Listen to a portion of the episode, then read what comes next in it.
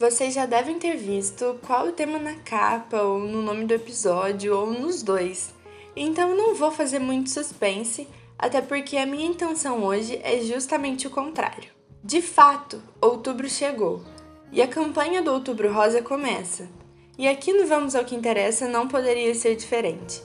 A nossa equipe conversou com duas mulheres da área de saúde e ao longo desse episódio eu vou trazer um compilado de informações importantíssimas sobre o câncer de mama e as principais formas de prevenção. Então, se eu fosse você, ficava aqui comigo para depois da vinheta.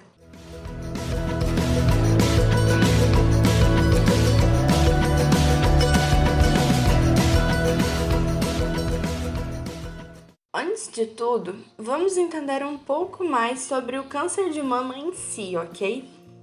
É um tipo de câncer que pode acometer todas as pessoas que possuem glândulas mamárias, incluindo os homens, mas a grande maioria dos casos são em mulheres. E existem alguns fatores de risco, algumas coisas que podem tornar as mulheres mais propensas a desenvolverem o câncer de mama. Por exemplo, ter casos desse tipo de câncer na família ter mais de 50 anos, ser sedentária. Agora, se você tem histórico de atleta, fica tranquila, tá? Ou também ter menstruado pela primeira vez antes dos 12 anos, ou pela última vez depois dos 55. Isso acontece porque o câncer de mama é um câncer hormônio dependente e está ligado aos hormônios produzidos enquanto a mulher ovula.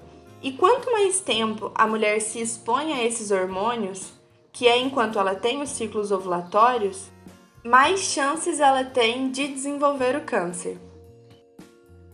Os tratamentos podem ser através da quimioterapia, da radioterapia ou até de cirurgia. Mas vamos focar aqui na prevenção, afinal, Outubro Rosa é sobre isso.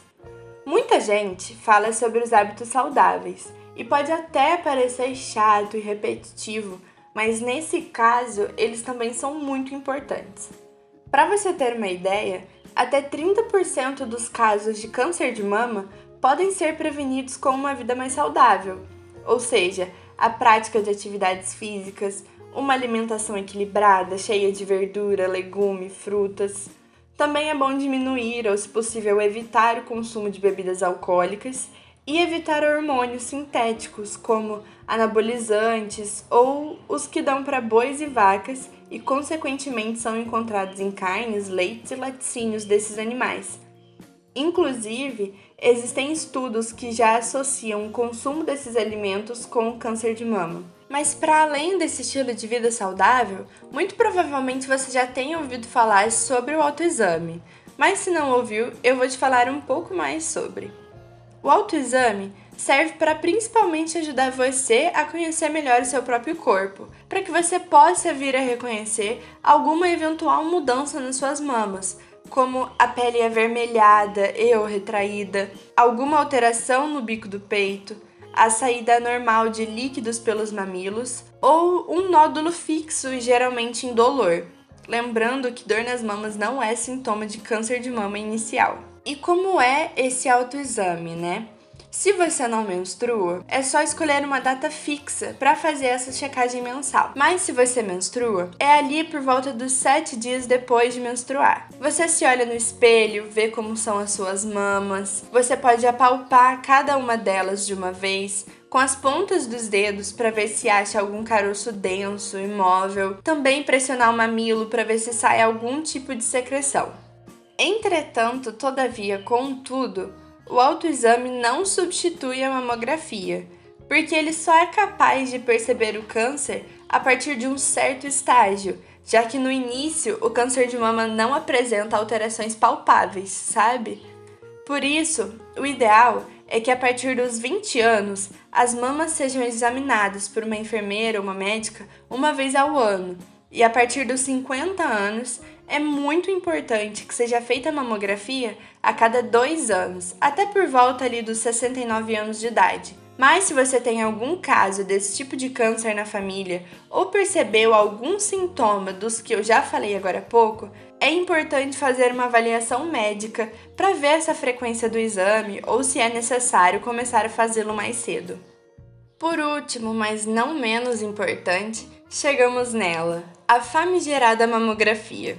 Acho que esse exame é quase um tabu, porque muitas mulheres só ouviram falar sobre, têm medo ou pior, adiam fazê-lo por conta disso. Mas de qualquer forma, a mamografia é um exame que pode realmente ser meio desconfortável ou dolorido, já que as mamas ficam entre duas lâminas de metal para fazer o raio-x da imagem. É um exame ideal para mamas mais velhas ou que tenham bastante gordura. Já para mulheres mais jovens ou com as mamas com muitas glândulas mamárias, que são aquelas mamas mais firmes, sabe? Normalmente é indicada a ultrassonografia. Mas eu só vou pontuar duas coisas aqui. Primeiro, que é muito, mas muito importante que, mesmo com medo de doer, você faça a mamografia, pelo fato de que ela foi feita para identificar o câncer de mama no estágio mais precoce possível, e quanto antes o câncer for descoberto, maiores as chances de cura. E segundo, que todos esses exames de prevenção do câncer de mama, assim como outros exames preventivos que devem ser feitos a partir dos 21 anos, podem ser feitos gratuitamente nas unidades básicas de saúde.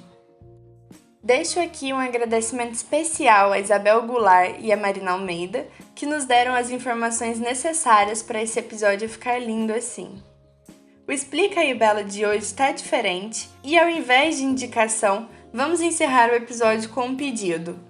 Faça a mamografia regularmente e nunca, mas nunca, deixe de defender o SUS.